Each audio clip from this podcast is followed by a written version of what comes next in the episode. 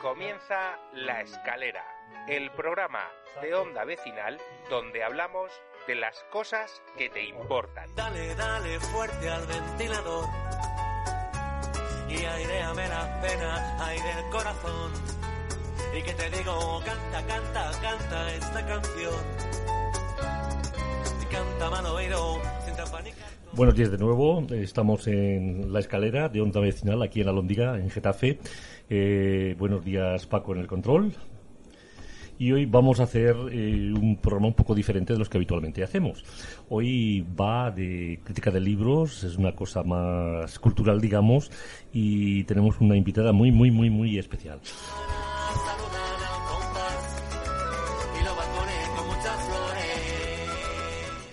Nos acompaña en el estudio Rosa Serrano, vecina de la Londrina. Extremeña de origen y con más de 60 años de energía vital, no exentos de alegría, tristezas, sinsabores, incomprensiones, teniendo siempre claro su deseo de lucha y superación en la más estricta honestidad.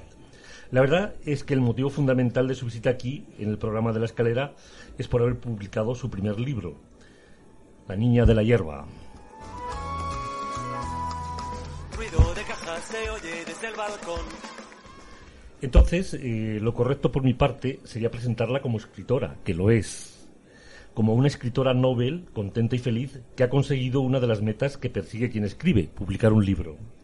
Sin embargo, yo la voy a presentar, sin quitarle méritos de escritora, eh, sin quitarle ningún tipo de... como amiga, compañera de taller de taller de escritura y sobre todo como luchadora en todos los aspectos como transmisora de una realidad personal desde que nació que, además de ser propia de ella, se podría aplicar a un montón de otras rosas españolas que vivieron una situación muy parecida y evolucionaron igualmente a como nos cuenta Rosa en su libro.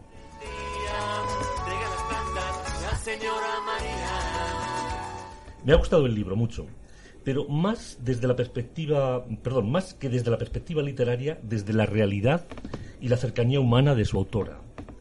Comenzar a leerlo es como quedar en una terraza con Rosa en la que te empieza a contar su historia. Una conversación de tú a tú en la que te va diciendo lo que le sale en ese momento del alma, del corazón, de la memoria o de su mala leche temporal. Creo que no se ha preocupado en seguir un estilo o mostrar una creatividad literaria, corrígeme luego después Rosa si es así o no, propia, porque lo que de verdad le ha importado es dar salida a esa gran historia personal. La historia de su vida, creada a través de una narrativa peculiar que mezcla igualmente con trozos de poesía propias cuando le parece oportuno. Es de destacar en Rosa el esfuerzo que supo aprender a leer y a escribir siendo ya persona adulta y, precisamente por eso, el mérito es mayor cuando se consigue ver impreso por primera vez lo que has ido escribiendo a partir de ese resultado.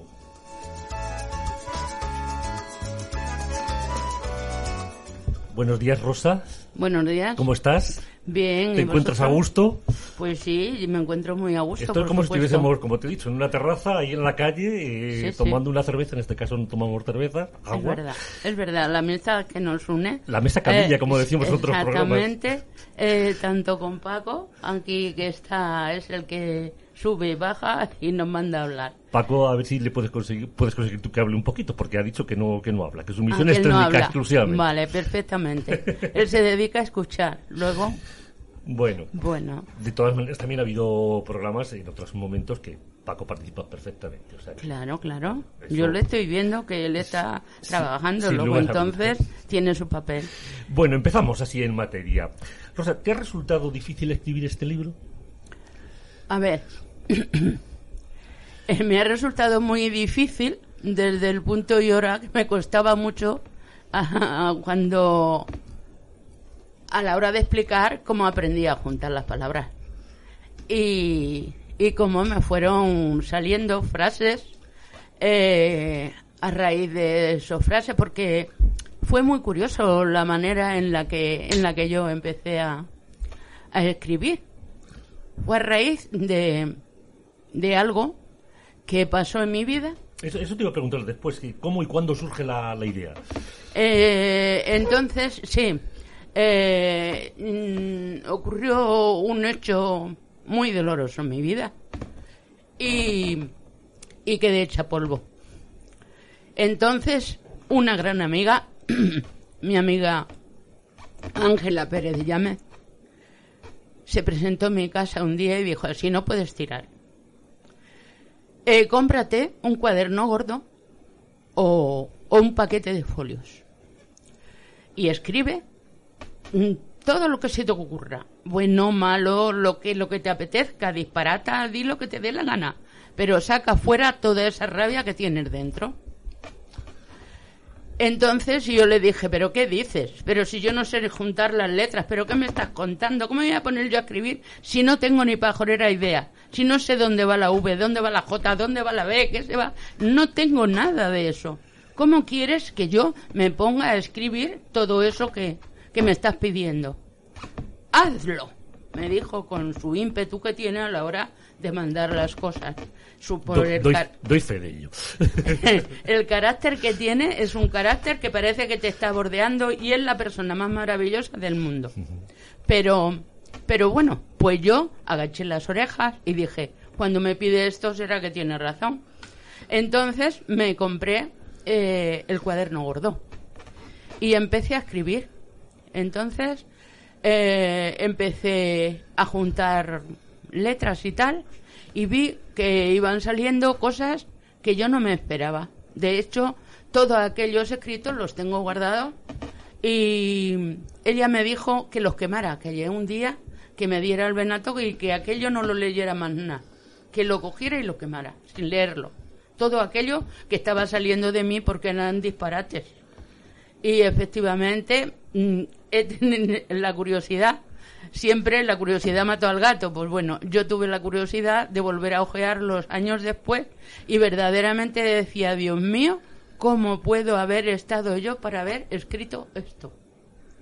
Entonces, pues tengo otra buenísima amiga que al ver que iba me salieron perdón me salieron poemas eh, bueno pues pues a lo mejor no iba padre con madre pero luego a raíz de empezar a hacerlos empezaron a tener un- una sonoridad que que le gustaba a la gente no entonces mm, una amiga mía también muy buena amiga purificación rubio me porque yo aunque se escribía yo no levantaba cabeza. Me dijo tú te voy a apuntar mm, a la escuela de adultos te voy a apuntar me había apuntado ya Empiezas a hacer los primeros escritos en los folios, como te dice Ángela, antes de empezar a ir a la escuela de... Sí, empiezo ahí. Em- Yo empiezo a escribir a mi manera. Pero claro, aquello donde iba la J, a lo mejor iba con V. O sea, un desastre. Pero al menos se entendía lo que ponía. Sí, sí, se entendía, importante. se entendía. El problema sería la ortografía, pero luego Sí, después sí, lo sí. otro se entendía. Bueno, la ortografía no había por dónde cogerla, o sea, era algo, bueno, impresionante. Entonces, Puri, como sabía que yo, eh, porque lo decía muchas veces, ni por qué no sabré yo leer y escribir, madre mía de mi vida, me condenaba yo misma de ver lo que estaba haciendo y que yo sabía que no estaba bien, sí que se entendía.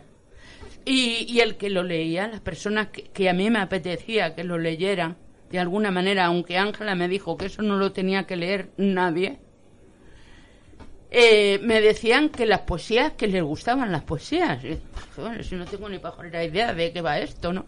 Pero bueno. Y Puri, a riesgo de, de su figura, me dijo, te he apuntado a la escuela de adultos. Tú estás loca, pero ¿quién eres tú para meterte en mi vida? Pero bueno, esta mujer lo hizo. No solo me apuntó a la escuela de adultos, me apuntó también a trabajos manuales, en fin, a todo lo que a mí me pudiera mm, comer ese tiempo que yo no hacía nada más que darle vueltas en la cabeza y que cada vez las paredes de mi casa se juntaban más y se me hacía más pequeña. Pero es que me salía a la calle huyendo del dolor que estaba sintiendo y resulta que me encontraba peor. Me encontraba perdida también en la calle. Entonces, bueno, pues igualmente que con Ángela, agaché las orejas y empecé en la escuela de adultos. Con Molly. Con María Ángeles mm, González Molinero. Empecé con ella, ella acababa de llegar también aquí en el, al centro cívico y venía, empecé viniendo dos horas martes y jueves y era el tiempo en el cual venía.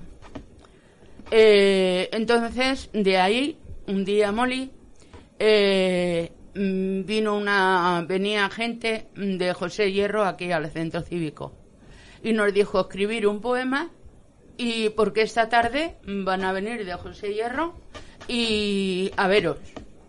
Y éramos, en total éramos 16 las alumnas que... José Hierro hay que decir, porque hemos sido alumnos de este, que es un centro de poesía. que Sí, el, Centro Nacional de, Poesía, de España, sí. Entonces vino entonces su directora, que era eh, Tacha Romero, eh, vino también Julieta, la directora de hoy, y, y Eva Chinchilla, una poeta muy buena. Entonces, bueno, pues de todas, eh, yo hice aquel día el poema a los pateros, porque entonces fue cuando empezaron a venir las pateras. Y, y yo, en mi lugar de vacaciones, pues resulta que presencié cosas allí horribles referente a cómo eran tratados los pateros a la hora de arribar aquí en la, En la costa. en la costa. Eh, esto, era, esto es en la costa de Motril. Y bueno, pues escribí un poema a los pateros. Y bueno, pues les encantó. Y desde aquel momento eh, estaba Santos, mm, eh, que un poeta también, que vive aquí, un poeta manchego. Yo le llamo el poeta manchego. Es el que te hace el prólogo, ¿no? De tu libro. Eh, sí, Santos Fernando Zareón. Sí. Él me, o sea, le dejaron encargado para que de alguna manera me hiciera a mí el seguimiento. Y bueno, pues eh, íbamos a un grupo que se llamaba Voy a pasármelo bien, que venía yo por las tardes. Y entonces él se incorporó ahí y cada día, eh, cada semana, pues eh, empezamos ahí a hacer algo de poesía en un puerto de un espacio de tiempo que, que era para él. Entonces, de esta manera, al año siguiente yo ya entré en el en el José, el taller en José Hierro. Pero eh, a nivel de poesía, ¿vale? Y, y bueno, mm, yo me iba gustando cada vez más, mm, yo me sentía más atraída por seguir estudiando, por... ¿Te sentías también más segura, Rosa, Sí, por, iba- eh, sí, por el hecho de haber estado sí, antes en la, en escuela de adultos? Sí, sí, sí, sí. Yo, o sea, al- al entrar en la escuela de adultos, yo le decía a Molly, todavía no lo he superado, lo del tema de los puntos y las comas, ¿vale? Y decía, pero ¿qué cabeza tienes? Y yo le decía, Molly, que soy muy bruta, que soy muy bruta, Molly, le decía yo. Pero bueno, ella mm, me fue enseñando, yo fui también cogiendo, yo cogía ya por un lado, cogía por otro, leía, leí muchísimo, todo lo que caía en mis manos yo me lo leía. E indiscutiblemente de ahí se adquiere una, una cultura y una manera de, de ver la vida completamente diferente a como yo en aquellos momentos la veía, puesto que mi vida había sido solamente trabajar, trabajar, trabajar, criar mis hijos, mi casa y trabajar, trabajar. Movimiento, o sea, había sido de toda mi vida, he sido inquieta y aunque trabajaba tanto, tenía mis tres hijos y tenía mi casa, eh, yo formé parte de la Asociación Cultural San Rafael desde el año 80 con precisamente con, con Molly, con Carmen, con Javi, con Don Rufino también fue el, inicia- el iniciador en esto. En fin, un grupo de gente, ellos eran maestros jóvenes que, que querían ayudar y fundamos esa asociación. Eh, estaba Rafael Caño, Caño también. también. Entonces fundamos esa asociación para ayudar a los niños que no se podían pagar una academia después de, del colegio. Y como los padres no teníamos una cultura, no les podíamos ayudar. Y entonces por eso se ocurrió la idea de hacer esa asociación. Y, y, Rosa, y cuando tú decides empezar a dar forma a las historias, tanto en la poesía como en este libro que tenemos entre manos, eh, ¿qué te parece o qué te parecía en aquel momento más importante? ¿Contar tu vida, tus actos, eh, de una forma no, eh, llana, lisa, o querrías también darle una cierta importancia a la creatividad literaria, a, a- a crear un estilo propio, digamos, como cada escritor muchas veces tiene. Es decir, muchas veces se los escritores eh, por la forma de escribir, más que por el contenido. No sé, entonces, si te planteabas en alguna manera, o lo único que querías era dar salida a una serie de cosas que necesitabas contar. Entre otras cosas, sí. Yo quería, en mi cabeza, bullían muchas, muchas ideas. De hecho, me apunté a narrativa. Allí en, en José Hierro, aparte de la poesía, también hice narrativa. Que ahí coincidimos. Ahí coincidimos, sí, señor. Y nos criticábamos lo que escribíamos. Exacto. Y tú sabes que, que siempre, Cristina, no sé por qué le gustaba que yo leyera. Sí. Lo recuerdan, Sí. ¿no? Siempre me, me pillaba, yo decía, pero ¿por qué me pillas siempre de turco? Pero bueno, no lo sé los motivos que tenía. Yo solo sé que eh, de Pues quizá, quizá, Rosa, por quitarte un poco el, el miedo que podías aparentar, o no lo sé. Oye, eh, Guillermo, te voy a decir hoy una cosa que a lo mejor no sabes. Cristina, desde el segundo año que estuve con ella, me llamó escritora. Por eso. Me dijo que, que yo tenía que sacar lo que tenía dentro Exactamente. porque tenía un potencial tremendo, pero estaba sin explotar. Eso me lo dijo a mí Cristina Sánchez Andrade. que entiende precisamente de, de escribir. Entonces, tú sabes que yo hacía mis relatos, había quien no los entendía y había quien le gustaba mis relatos, ¿no? Bueno, de tal forma que yo descubrí que a mí me encantaba escribir. Y, y bueno, pues era como, no sé, como querer hacer muchas cosas a la vez. Y entonces se, se, se, me hacía como una pelota que había veces que no sabía por dónde meter la mano porque por un lado estaba aquello de, de querer mm, explicar, contar lo que estaba viviendo, y por otro lado estaba el, el no saber cómo hacerlo. O sea, encontraba, eh, tenía la decisión para hacerlo, pero luego a la hora de eh, sacarlo me cortaba. Pero te cortabas porque pensabas que no lo podrías hacer bien, por ejemplo. Eh, exactamente. Porque Por- tuvieses ese prejuicio de decir, bueno, yo he sido, eh, he empezado a leer tarde, he empezado a entender y escribir tarde, y sin embargo esto, cuando en realidad no debería ser así, pero posiblemente eso te haya supuesto justamente un, un cambio de, de- de actitud, ¿no? Hacia todo lo que puedes desarrollar y dar. Es que eso precisamente es lo que yo de alguna manera sigo arrastrando.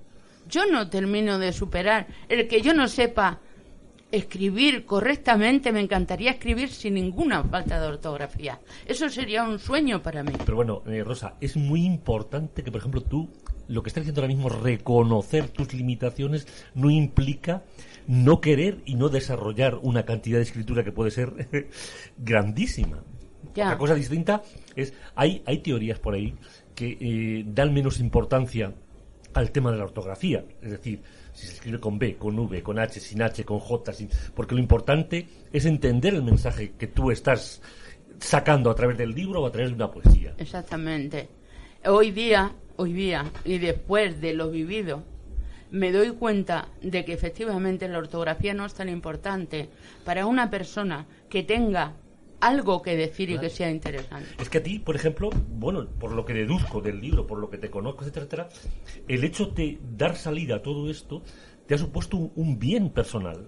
Sí, sí, porque me ha valido para, para afirmar mi personalidad, para, para saber eh, eh, decididamente de lo que quiero hacer y de lo que quiero hablar.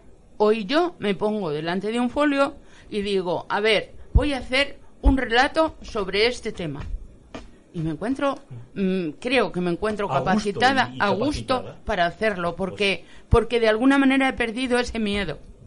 Pues es un logro. De todas maneras, en, en el libro salen a relucir muchas carencias, bajo mi punto de vista, ¿eh? Eh, falta de afecto, situaciones familiares difíciles en épocas complicadas, tu personalidad tan férrea y- y particular, tu lucha por mantener tus razones y salir de los problemas. Entonces, el contar a corazón abierto tu realidad personal, como lo haces, detallando punto por punto muchos aspectos íntimos de tu vida, ¿te ha servido para que la gente te conozca un poco más? ¿Te ha liberado al dar salida a muchos elementos interiores que en definitiva han sido los que han moldeado tu personalidad? Vamos a ver. Este libro es rosa. Sí. Este libro es rosa. Soy yo. Entonces, con, con, con todas mis vivencias, con todas mis carencias, he tenido muchas.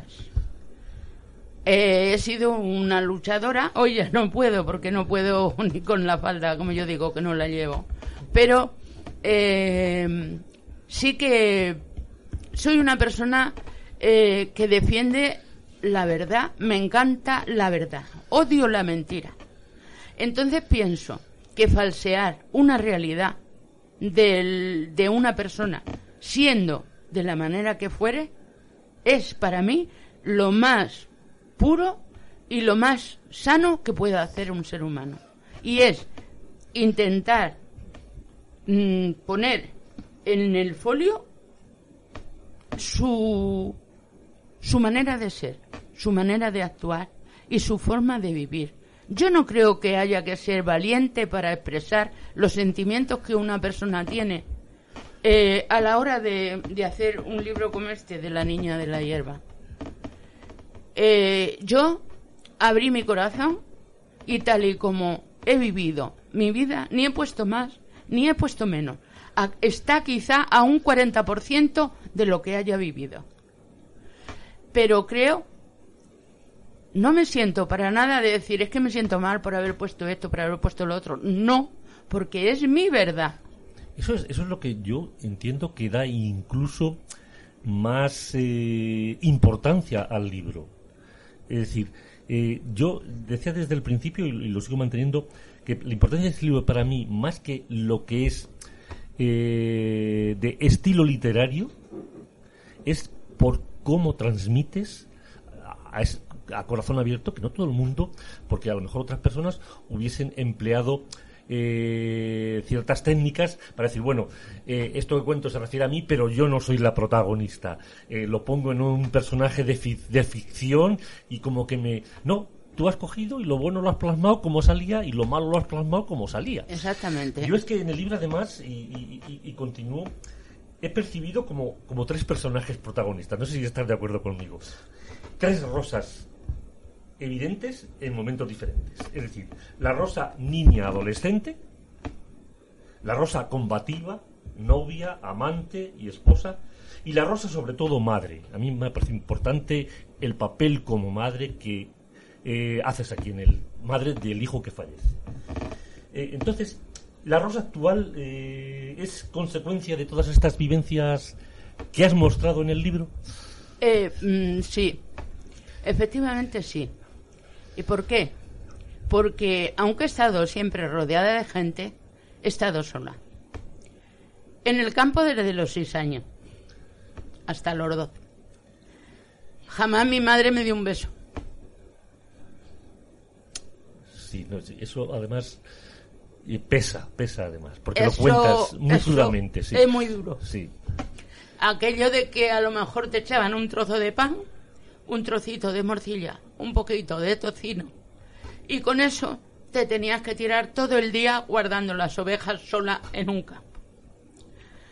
A ver, al libre albedrío de todo aquel que hubiese querido hacer conmigo lo que le hubiese dado la gana, como lo sabía, ¿vale? Y lo subo, de hecho, relato algún caso también, ¿vale?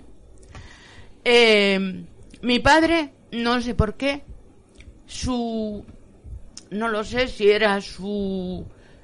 No voy a decir amargura, porque, a ver, nadie le mandó el tener más hijos. A lo mejor no lo pudo remediar y bueno, pues es que ahí es un tema en el cual eh, yo no puedo juzgar. Y además, Rosa, yo creo que tampoco lo podemos mirar desde nuestra óptica actual. Claro. Es decir, eh, desde nuestra óptica actual, posiblemente tu padre no había tenido 13. ¿Cuántos fuisteis? 13, ¿Cuántos hijos fuiste? Fueron? Nosotros hemos sido 11 Once, vivos. once. Eh, Quiero decir que, pero en aquel momento eran fruto de unas circunstancias, unos comportamientos frutos de otras circunstancias que posiblemente ahora los veamos mejor o peor. Que en aquel momento yo entiendo, porque la situación tal y como lo cuentas y como la conocemos los que hemos leído un poco, fue muy dura y en Extremadura yo creo que más todavía. Sí. ¿eh? Entonces, mm, evidentemente, es, es, es una situación que luego después, pues al final podríamos decir que demasiado bien han salido todas las personas eh, Mm, yo- que, han, que, yo que- puedo que de- vivieron esa experiencia. Yo puedo decirte que nosotros hemos sido 11 hermanos. Una murió con, con tres añitos y el otro se ahogó con diez. Los nueve que vivimos, te puedo asegurar que mi padre se fue al otro mundo y jamás nadie le ha tenido que llamar la atención referente a sus nueve hijos. Ninguna de nosotras somos siete chicas, no hemos sabido hacer otra cosa nada más que trabajar. O sea, y mis hermanos, los dos que tengo, igual. Yo, eh, a los dos pequeños, tengo una que es profesora. Y tengo a mi hermano, que él eh, es peluquero y, tiene su propio mm, salón de belleza en Madrid. Entonces, yo, al ver todas las carencias que yo había sufrido a la hora de yo no haber podido ir a la escuela con los llantos, que recuerdo que me apunté a la escuela de noche en el pueblo y, y, sin que mi padre supiera nada. Y como se salía a las 10 de la noche, cuando llegué a casa me dio una paliza que no volví más a la escuela. No podía yo entender el por qué mi padre se tenía ese comportamiento conmigo. Era su hija la mayor, era la que me levantaba y me decía... Y la que más ayudaba. A las 6 de la mañana me decía de noche, en invierno, en verano, cuando fuera. Yo qué sé, hice hice muchísimas labores. Me dormía en el trillo, trillando en la era. Y, y, cuando me salía me cascaba, me zurraba y encima el trillo otra vez con una cuartilla boca abajo y allí sentado dando vueltas. O sea, quiero decirte que yo no entendía que estando con él continuamente, ayudándole, luego... Tuviese ese comportamiento. Exactamente. Se comportase como lo hacía conmigo. No lo entendía. No lo podía entender. Yo llevo 22 meses a mi hermana la que va detrás de mí. Y el comportamiento era diferente con esa ya con todas. El por qué no lo sé. Él sabrá, como digo en mi libro, él sabrá sus porqués. Yo no soy quien para juzgar a mi padre. Es verdad que le quise con toda mi alma, ¿vale? A pesar del trato jamás, jamás le falté al respeto. Alguna vez le dije, usted está loco. Sí, pero bueno. O tío bruto. cosas así, ¿no? Lógicas del comportamiento. Vale. Volviendo al libro, Rosa. Dime. ¿Qué te ha dicho la gente que ya ha leído el libro? ¿Qué, qué, qué, te comenta? De, sobre el libro. Sí, porque hemos venido a hablar del libro también. Yo tengo, yo tengo una satisfacción inmensa porque... ¿Qué comentario? O sea, el comentario es que les encanta, que se les hace corto, que empiezan a leerle y les cuesta dejarlo si tienen que hacer algo. Como no es muy largo, pues tampoco es tan difícil leérsele mm. en un par de días o un par de ratos. Entonces, pues la gente cuando me ve, estoy mm, y las que me las que me oigan saben que estoy diciendo la verdad, de darme un abrazo y decirme, "Ole tú. Me ha encantado tu libro." Y la palabra ¿cómo te has atrevido? Me la mm. dicen también. Sí, sí, no, porque es importante, eso es, es otra cosa, sobre todo quien te conozca, quien te conocemos, es muy importante. Es decir, el, el, el, paso que das, porque eh, posiblemente en condiciones normales otra persona como tú no se le hubiese ocurrido, ni mucho menos, a lo mejor se le hubiese pasado por la imaginación, pero decir, no, yo esto lo voy a hacer y, voy a llegar hasta el final. Entonces eso es, Mira, importante. Este, te voy a decir un secreto. Este libro ha tenido varios nombres. Se llamó Relatos de una pastora, El sueño de una pastora. Eh, se ha ido llamando, o sea, sí, hasta que ya, mm, porque claro, tengo en casa, está escrito varias veces, lo tengo varias veces, le tengo a máquina, bueno, a mi manera, claro. Eh, y entonces cuando ya de verdad me decidí y dije, es que lo quiero publicar. Porque yo tengo 11 libros escritos en total, 8 poemarios y otro, un libro de relatos y, y la biografía de mi hijo también. La tengo escrita.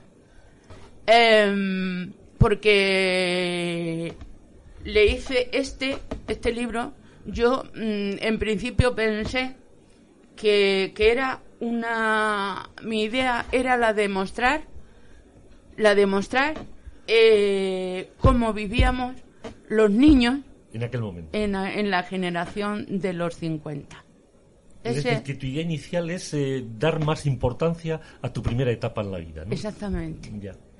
Y luego, mm, posteriormente, decidí alargarle cuando hice los 50 años que me casé. Oye, hablando de casarte, que también me ha llamado la atención. Eh, ¿Qué te ha dicho tu marido de la novela?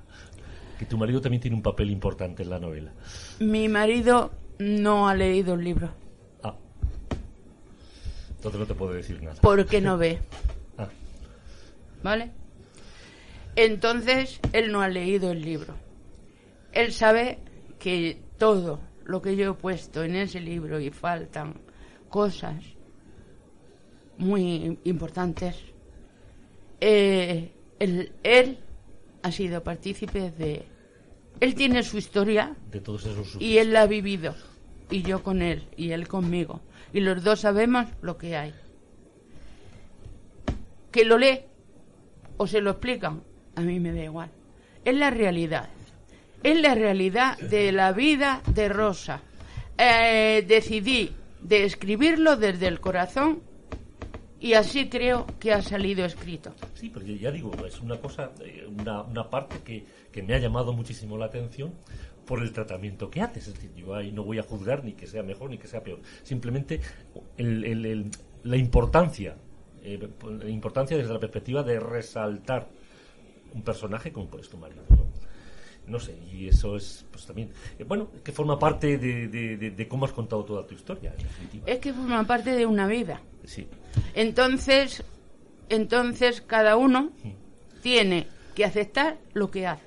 Bueno, como ya nos vamos pasando de tiempo, Rosa, es, po- podríamos estar aquí hablando No, dos días más. Yo te agradezco muchísimo tu estancia aquí por comentar un poco y sobre todo por comentarlo de la forma que comentas, que para mí, ya digo, es súper importante. Has dicho que tienes dos cosas más para terminar, que tienes proyectos ya en, en cartera. Que, ¿Cuál Sí. que es desde la perspectiva literaria de publicar, qué tienes ya eh, en el cajón guardado para publicarlo? Eh, probablemente lo próximo sea un poemario. Un poemario. Sí, porque me lo están pidiendo. ¿Eres, eres más poeta que, que narradora? Me ¿O de- gusta, o de, o me, de todo un poco. me gusta más la narrativa. Me gusta, Sí. vamos a ver. La poesía me nace sola. Sí. No me tengo que forzar para nada. Mi reto es lo otro. Es la escritura, o sea, la narrativa. Me encanta narrar. Tengo muchísimas historias. Este libro que digo de relatos son historias, la mayoría verdaderas. Son historias, historias reales. No estamos hablando, hay algún, a los hay también, relatos Ficticios. Imaginarios. Pero bueno, pero también, Pero te- bueno. también pones en, en marcha tu capacidad creativa. exactamente. Sí, Para terminar, Rosa, ¿eres feliz en estos momentos? pues sí, Pues ya está. Pues en este momento estoy contenta por eso, porque veo que mi libro está pegando. Mm, Dios sabe que yo no lo he hecho a nivel económico y el que piense que se va a hacer rico escribiendo lo lleva claro. De verdad que lo lleva claro. Yo por lo que veo, yo aquí estoy, sigo mi vida de siempre y mi ritmo de siempre. Y es la de que mm, siempre, vo- siempre voy a resaltar los, los problemas sociales y las cosas que, que nos hacen daño a la vida cotidiana y que nos dañan a todos. Eso para mí, la injusticia social para mí es el palo más grande que me pueden dar. Rosa, te agradezco muchísimo tu asistencia a este programa. Estás invitada para otro momento cuando queramos seguir charlando, porque en definitiva también formas parte de la Lóndiga y, y esto es un proyecto en donde contribuimos cada cual a- de su forma pues a, a hacer algo por la Lóndiga y por el barrio y por la gente que vivimos en lo que viven en, en él.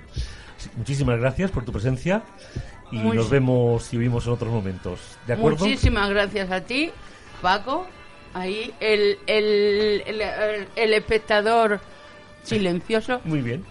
Y, y bueno, pues nada, muchísimas gracias a los dos.